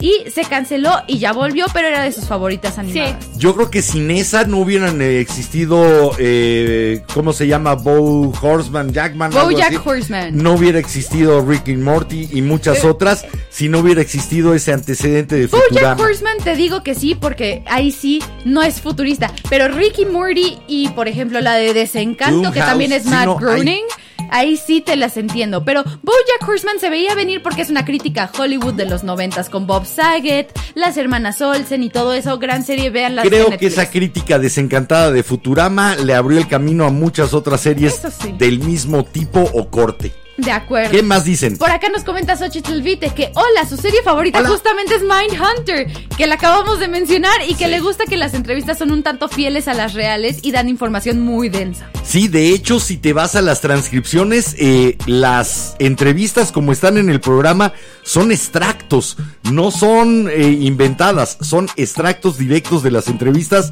son Y escalofriantes. mira, nos Sí. comenta Xochitl que por Bones y por Mindhunter terminó estudiando psicología forense. ¿Dónde? Bien. Pasa el dato porque a mí me interesa eso. Pásaselo a Porque si no me voy a ir a psicología de conducta, o sea, behavioral, porque pues es lo que ves eh, con asesinos, Ay, ¿no? niña, ya te dije que en la UNAM. O sea, sí, pero para poder trabajar en Estados Unidos en el Por BAU, eso. Por eso. Se quiere ir a Cuántico a entrenar como Exacto. agente Jimena- del FBI. Jimena sí se quiere ir a cuántico y decir cómo y leer a las personas, o sea, Y me si no, encanta. está la Jimena, Ceci no, Hook. no te, eh, no te ubico para nada con la mentalidad cuadrada que necesitas para ser agente del FBI. Probablemente en No la te veo. Hook lo tengan. La puedo fingir, fake it till you make it. Pero bueno, Ok, ¿qué sigamos. dicen? Por acá nos comenta Miguel Ángel que Mindhunter no fue cuestión de Netflix que se cancelara, fue porque David Fincher tenía muy saturada su agenda y se puso en pausa. Sí, pero ya que con todo esto, con lo de la pandemia, las agendas de varios de los actores se abrieron, varios de. En general, Netflix ya está diciendo que no, que no va a haber tercera no temporada. quiere meterle porque la Netflix lana. ya no quiere. Y la neta, la neta, siento que sí es una serie bastante buena que valdría la pena en lugar de otra temporada de Élite. Hay que tener ejemplo, en cuenta no que muchas de las eh, buenas series que vemos que ya no tienen una temporada más es lamentablemente por el manejo de mercadotecnia que tienen las plataformas de streaming. Lamentablemente ya pueden medir de manera muy precisa cuántas personas lo ven, en qué momento abandonan el episodio, en qué momento hay de- eh, determinadas reacciones y por lo tanto se toman las decisiones de buenos productos artísticos más basadas en los datos de analíticos de marketing que en la calidad de la serie. Pues es un por poco eso lo se que- quedan muchas buenas series sin continuación. Y pues es un poco lo que está haciendo Disney, ¿no? Que dices, ok, entiendo, yo no estoy en contra de las series que son específicas de algún personaje como el libro de Boba Fett, Mandalorian, Loki. La verdad es que a mí sí me gusta porque es de eso que dices, ok, es extender el universo un poquito. Y eso, y son películas que en general a mí sí me gustan, pero de repente la verdad es que si dices como de ya chale, o sea, Sí, ok, pero- ya me diste WandaVision, pero ya, o sea, no la- necesitas más. A lo que son las series y las películas hechas para streaming, les está pasando lo mismo que les sucedió en los 90 a la música. Cuando se hace exclusivamente para satisfacer las cuestiones económicas, resulta que empiezan a chafear.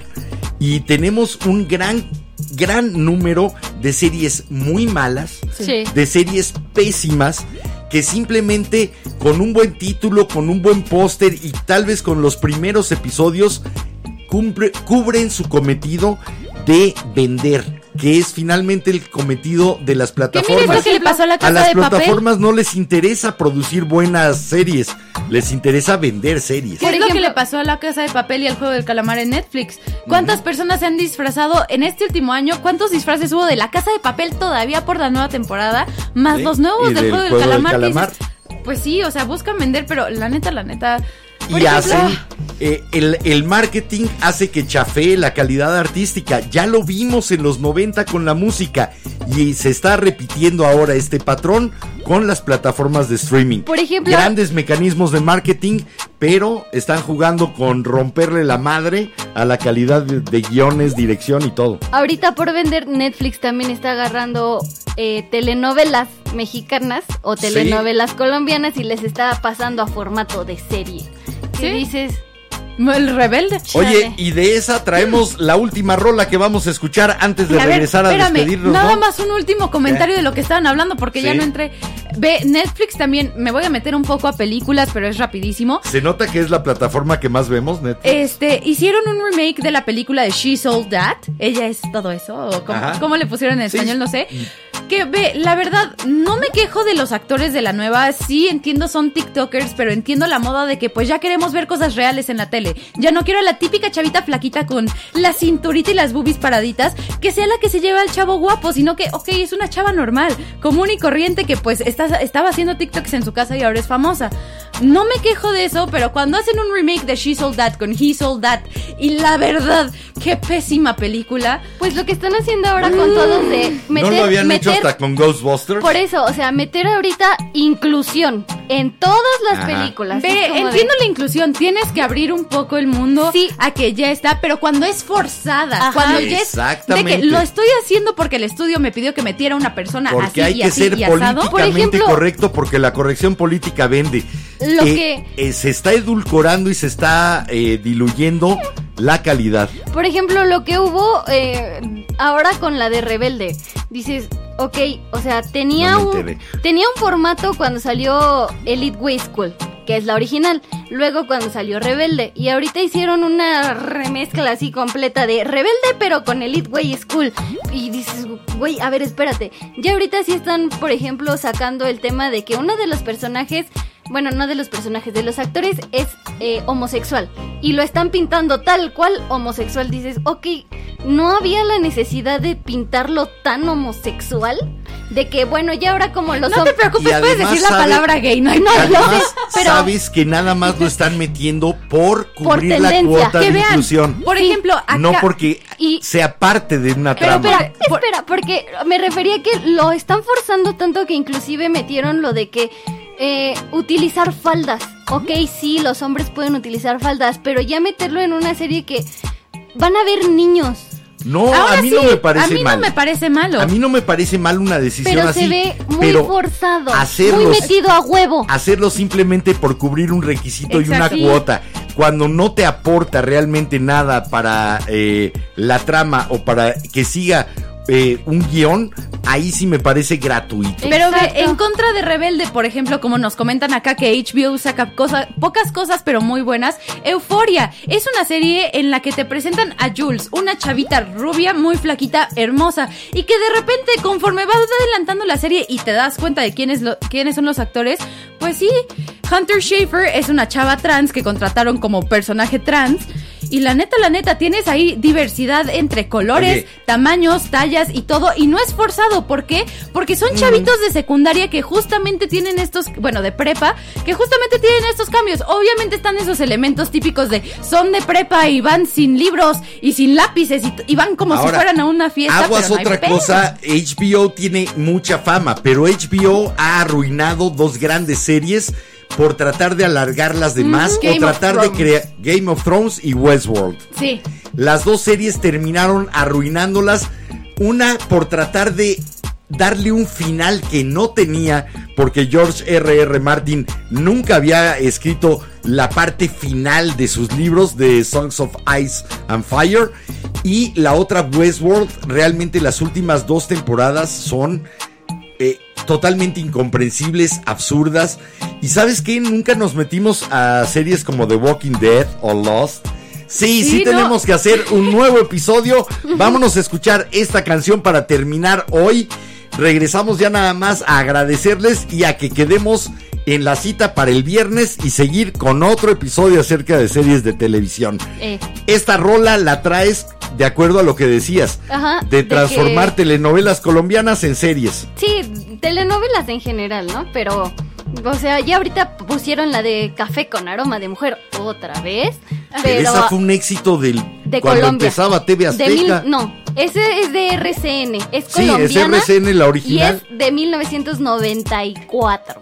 Sí, no, pues yo la recuerdo todavía la pasaron aquí y después la hicieron me- en mexicano. La de Destilando Amor, de donde salió Ay, nuestra eh, primera dama. Esa sí era buena, esa sí me gustaba. La Sí. veía con mi mamá. Nuestra ex primera dama. Eso. Bueno, aquí lo que hicieron con el remake fue darle el tono mexicano. Pero Oye. ahorita están haciendo el tono otra vez. Y de esa ha habido un chingo. Vamos a escuchar entonces esto que trajiste tú para cerrar hoy y es Se llama Gaviota y no, no es la de Ay Gaviota de nuestra ex primera dama, es la de Gaviota con Laura Londoño y es la nueva que están transmitiendo en Netflix. Ok. Y Pues que solo bueno. es tendencia número uno del top 10 de Netflix porque está Carmen Villalobos y el William Levy. Que la neta pudieron haber escogido a alguien más chingón, más bonito que el William Levy. La neta. pero vende y de nuevo Eso sí. cuando tu Hay producción actores. Cuando tu producción la diriges que- es a través de focus groups Es que- y no de la capacidad histriónica, es que- es- perdone usted. que- es que- ¡Vamos, regresamos! Es que, es que no, ese güey es cubano. No colombiano.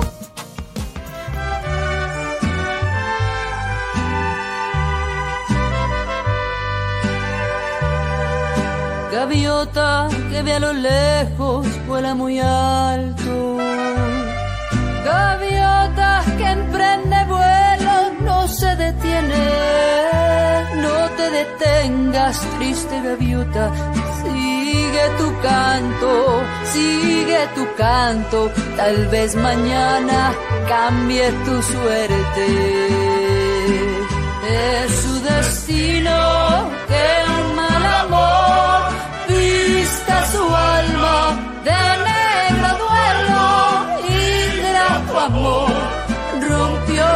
alas, ingrato amor, manchó sus sueños, es su destino que un mal amor vista su alma de negro duelo, ingrato amor, rompió sus alas, ingrato amor, manchó sus sueños.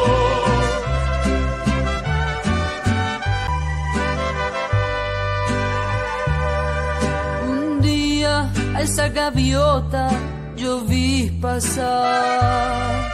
Llevaba entre sus alas la soledad. Triste gaviota cayó su canto, dejó su nido, dejó su nido. Triste gaviota te vi pasar. Es su destino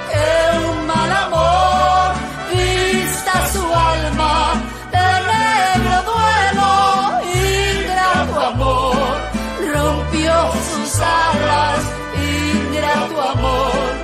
Manchó sus sueños, es su destino que un mal amor vista su alma de negro duelo, ingrato amor. Rompió sus alas, ingrato amor. Manchó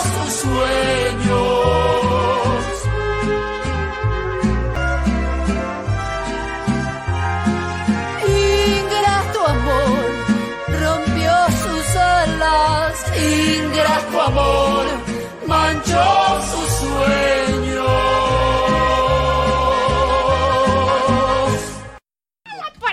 Apachúrrale un fondo. Ya nos vamos, no importa. ya. Ni modo. Ya lo apachurré y no sonó. Sí, sí está sonando, pero está bajito. Ya. Hola, Pelusa. Hola, hola. animal. Ustedes disculpen. Andábamos entretenidos por otros lados. Andábamos en la chorcha. Pero bueno, por acá ya nos comentó Karina que, chicos, nos vemos en la segunda parte. Y si hablamos de novelas, Cuna de Lobos y Vivir un poco, fueron muy buenas. De telenovelas. Yo dije, "Ah, hablamos de novelas, ahora vamos a hablar de los tres mosqueteros, que fue por entregas, que sería el antecedente más lejano. Las famosas novelas de entregas, en las cuales estaba incluso el considerado mayor escritor de eh, el habla hispana, eh, Miguel de Cervantes. Don Miguel de Cervantes Saavedra escribió El Quijote así como una serie, por capítulos, por entregas. Ok, ya nos vamos. bueno, chicos, ahora sí, muchas gracias por acompañarnos este ombligo de semana. Espero que se le hayan pasado bien chido. Bueno, me llamo Enrique Ranz, gracias por habernos acompañado. Tenemos una cita para prender la vela, la primera vela seriada el próximo viernes. Les recuerdo, me recuerdo, como cada noche, este es el momento de vivir, el único. Pórtense mucho, cuídense bien, eso Yo sí. Soy Mariana Montaño y espero que hayan disfrutado de nuestro episodio de las series. Eh, yo espero que nos acompañen en el episodio 2. En la parte 2. En la parte 2. Y bueno, ¿algo más? No se pierdan nuestro siguiente Batiprograma por el mismo Vaticanal y a la misma Batihora. Y ahora sí. ¿Qué Bueno. pasará con nuestros Batihéroes? Por el canal de las estrellas. Ribbit, despídete. Ribbit, ribbit. Pero bueno, ahora sí. Yo soy Jiménez Ranz, espero que se le hayan pasado re que te viene en este ombligo de semana, día joroba, etc. Aparte recuerden, ya casi es viernes, así que si les gustó el programa, recomiéndenos. Y si no, calladitos para que caigan otros incautos. Nos vemos el viernes. Hasta el viernes, pórtense. Ay. Bye. Va a ser viernes de chiste mano. También. Prepara tu úlcera.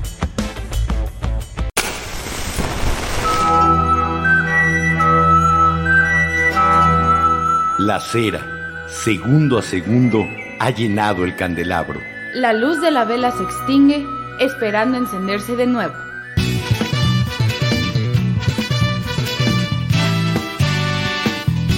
La Vela Productions presentó La vela con Enrique Herranz. y Jiménez Ranz. No olvides visitarnos en lavela.com.mx. Y suscribirte a nuestras redes sociales. La Vela.